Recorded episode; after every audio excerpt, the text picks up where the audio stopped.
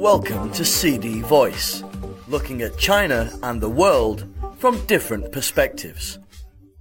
Mutual respect seen as key to China UK ties.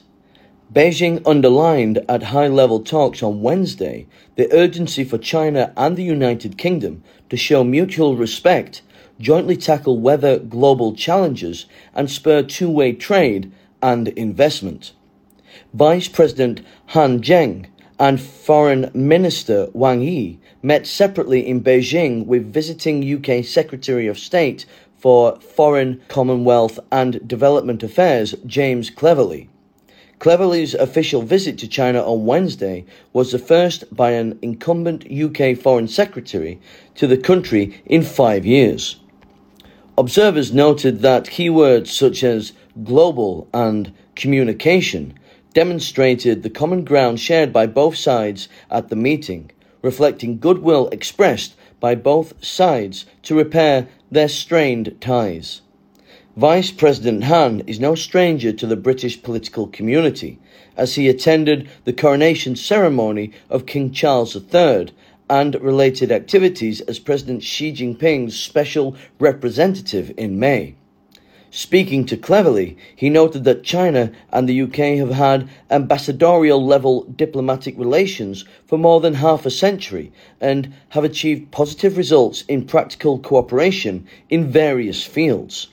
He underlined the two nations' shared identities, permanent members of the United Nations Security Council and major global economies. In the face of risks and challenges in the current international situation, China and the UK should uphold the spirit of mutual respect and win win cooperation, take care of each other's core interests and major concerns, maintain communication in international and regional affairs, and jointly promote world peace and development. China has long been among the UK's largest export markets. Last year, China was the UK's second largest trading partner in goods imports and its fifth largest in goods exports, according to the UK Office for National Statistics. This year, the UK is the guest country of honour for the 2023 China International Fair for Trade in Services, which is scheduled to open this weekend in Beijing. During the meeting, Han also noted that economic and trade cooperation is the basis for the sound and stable development of China UK relations.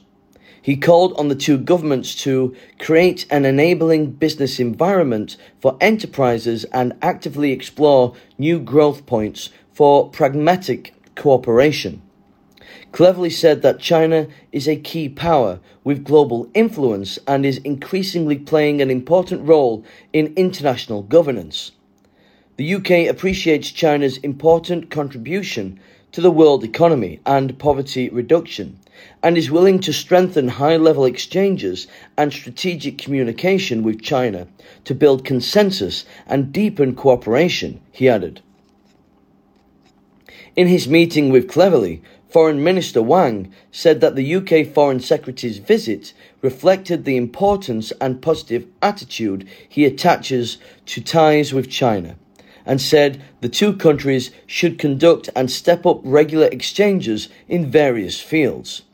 London should respect China's core interests and faithfully honour the One China policy, he said, adding that the two countries should jointly champion world peace and stability, step up macro policy coordination, and promote dialogue among cultures. The visit was made at a time when relations have been overshadowed by London's recent policy agenda and comments regarding topics such as Xinjiang, Taiwan, and Hong Kong. Ahead of his visit, Cleverly said, No significant global problem, from climate change to pandemic prevention, from economic instability to nuclear proliferation, can be solved without China. Many officials and policy watchers have spoken out and urged the UK not to be misled by voices advocating decoupling or de risking. They also said it is key for London to take tangible actions to repair trust with Beijing while seeking greater benefits in trade and investment. Rebecca Choong Wilkins, Asia government and politics correspondent for Bloomberg News, said in an article that it may be now or never for the UK to repair its battered relationship with the world's second largest economy. Tian Dewen, Deputy Director of the Chinese Academy of Social Sciences Institute of Russian, East European, and Central Asian Studies, said that China UK cooperation is expected to play a positive role when the UK looks to find a new way to enhance its economic autonomy and engage in extensive international cooperation. Steve Tsang, director of the SOAS China Institute in London, told the Associated Press, We need to engage in conversation with China. We need to have effective communication channels with China, even if we don't agree on anything, because China does matter.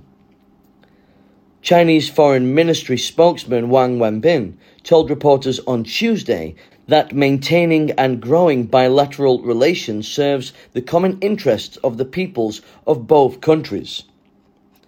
Zheng Zeguang, Chinese ambassador to the UK, noted that China and the UK have broad prospects of cooperation in areas such as the digital economy, trade and finance, and green energy.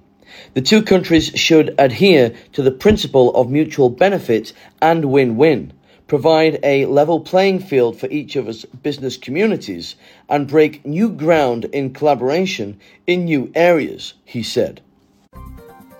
That's all for today. For more news and analysis, buy the paper until next time.